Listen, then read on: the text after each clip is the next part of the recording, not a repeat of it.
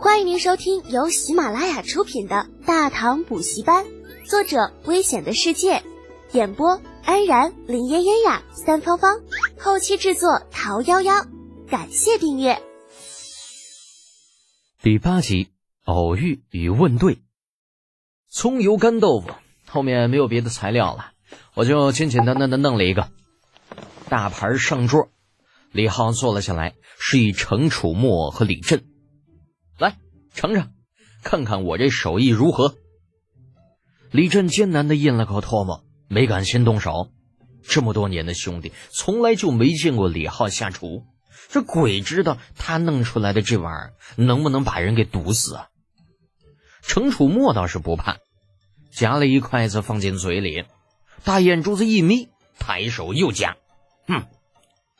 好，好，好吃，那真好吃。伴随着滋滋呜呜的声音啊，一大盘子干豆腐瞬间就少了三分之一。什么鬼呀？这是多长时间没有吃过东西了？一旁看着的老帅哥李二闻着满屋子的油香，对那老掌柜招了招手：“掌柜的，给这桌也上一盘那个葱油干豆腐。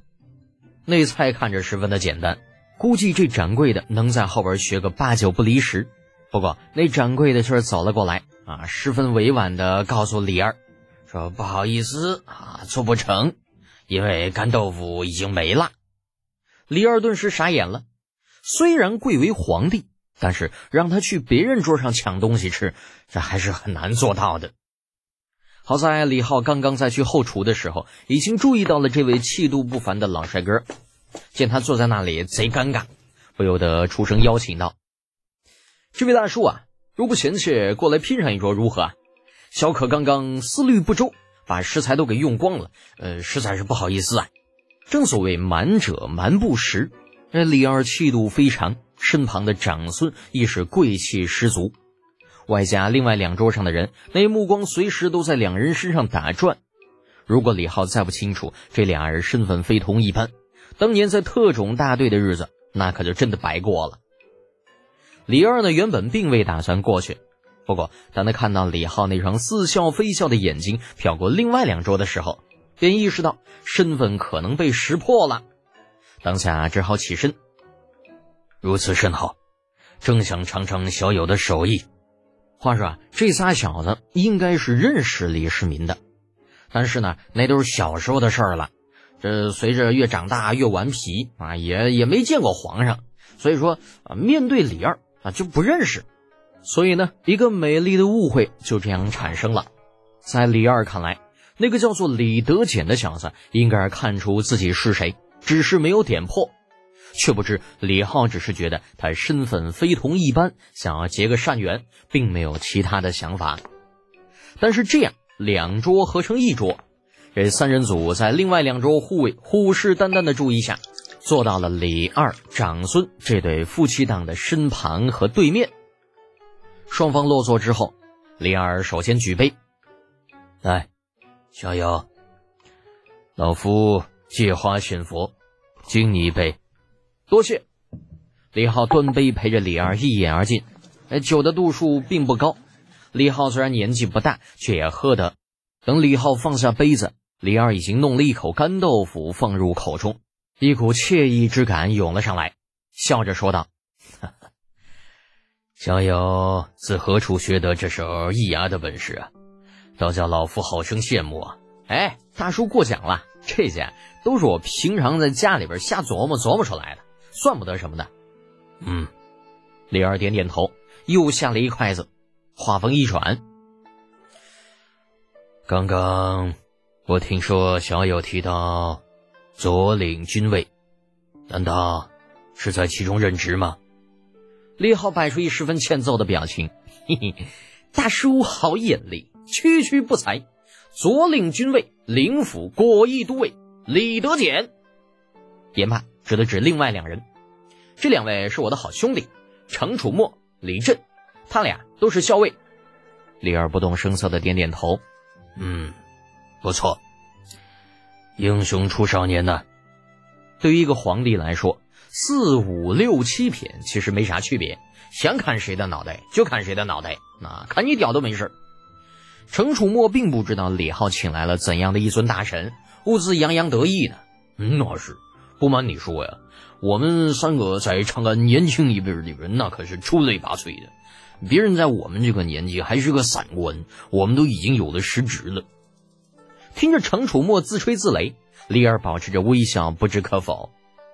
自从李浩自报家门那一刻起，他已经暗中将这三个小子与印象中的纨绔子弟对上了号，没有立刻起身就走，不过是因为吃人嘴短罢了。李振这个时候喝的有点多，啊，眼珠红彤彤的。见李二没有过于惊讶的表现，热血上头，一拍李浩的肩膀，嚷嚷道：“嗯，看到我这兄弟没？三位将军。”李靖的独子，尽得其父真传，上知天文，下知地理，中通人和，前知五百年，后知五百载，星象占卜，诗词歌赋，排兵布阵，无所不知，无所不晓。按照唐人的标准，李浩认为李振说的并没有错。可是当这个身份不明的大人物，你总得谦虚一点。于是连连摆手：“啊，过来过来，嗯，这位大叔啊。”我兄弟喝的有点多啊，您别见怪。怪倒是不怪，不过李二顿了顿，与身旁的长孙对视一眼，继续道：“三位将军，李靖，老夫倒是接触过几回。据老夫所知，就连他本人，好像也没有前知五百年，后知五百载的本事吧？”哎呀！好尴尬呀！李浩挠着头，这话没法接呀！你你天都被你聊死了。正想着如何把话题继续下去，却听李二说道：“这样吧，既然你是三位将军李靖的独子，那老夫出道题考考你。若是能够让老夫满意，可以许你一个条件，如何？”那见李二把自家那便宜老子都给搬出来了。李浩知道这不答应也不行了，于是硬着头皮道：“嗯，好，大叔你问吧。”嗯，倒是有些担当。李二并没有急着提出问题，先是夸了一句，然后才缓缓的说道：“今日，突厥杰里可汗派人来长安，与我大唐想要联姻，此事。”你怎么看呢？那熟知贞观初期历史的李浩想都没想，哼，这还要怎么看？肯定是不答应他呀！杰利那老小子，那分明就是不安好心嘛！哦，何出此言呢？李二微微一怔。这几日在中书省，啊，房玄龄、杜如晦、魏征等人已经讨论过数次了，对于突厥和亲一事，总是各有主张。啊，魏征的意思呢，是主和亲。嗯，毕竟杰利在一个月前已经用事实证明，突厥的确有实力与大唐一拼。在这样的情况下，没必要为了一点点的面子与其撕破脸。而房杜二人的意见则是不支持和亲，理由是天气已经入冬，漠北更是早降大雪，杰力就算是心有不满，也无力在短时间内举兵南侵。那至于李浩，李二完全是搂草打兔子。临时起意要听听大唐的年轻一代是如何看待这件事情的，只是没有想到啊，李浩竟然旗帜鲜明的支持不和亲，而且还提出另外一个观点，那就是竭力不安好心。这让李二心中突然生出了一丝期待，决定想听听他怎么说。啊，只要这小子说的不是太离谱，以后便多给他一些上进的机会，好好的培养培养。李浩并不知道面前这老帅哥就是大唐的最高权力者，他正在努力回忆着在军校时学过的战例，尤其是唐与突厥之战。那自己穿越到的这个世界，竟然和唐朝有百分之九十九的相似，估计历史也大概是差不多的。于是，一边想一边说道：“我认为啊，竭力来大唐求亲，不外乎就是想要巩固自己在漠北的地位。”以我大唐为靠山，威胁其他部族。若是当今圣上同意和亲呢，那便是中了他的计策。假以时，他必然会利用这一优势除掉突利小可汗。到时候竭力的不足，便会一家独大，统一漠北，对我大唐北部边境形成巨大的威胁。那，酒喝到一半的程楚墨呀，一脸茫然的看着李浩，像是完全不认识他一样。而李振已经趴到桌上，与周公同游，浑然不知身边发生的事情。倒是李二目中异彩连连，坐正了身体，沉声追问道：“那如果不和亲，你觉得竭力是否会再次犯边呢？”我认为短时间内是不会的。而且不和亲不代表我们什么也不做。依我之见，不如利用这段时间对秃利小可汗大加赏赐。一来可以分化他们，二来可以让竭力有一种危机来自于内部的错觉。此人刚愎自用啊，若是感觉到草原内部不稳，必然会举起屠刀。到那个时候，突厥内部动荡不安，圣上若是能够再联系一下薛延陀，几方合力之下。只怕杰力这小老儿啊，哼，将会命不久矣。好，说得好啊！果然是少年了得，李靖生了个好儿子。李二并不知道李浩只是在照本宣科，在他看来，这小家伙所说的一切简直都是深合朕意。而杰力那老沙才啊，趁着他刚登基的那段时间，大军压境。在渭水之畔，又逼他签下了城下之盟，这在李二看来，那就是毕生之耻啊！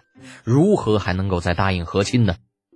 只是他短时间内实在想不出办法来对付突厥人，所以只能把这事拖下去。啊，天天听着魏征等人在那儿吵过来吵过去。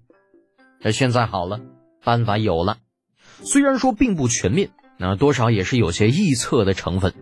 可是李二觉得自己有能力完善这个计划，假以时日，未必不能如面前这个少年所说，拿竭力的人头来祭旗。不，还是不要说祭旗了。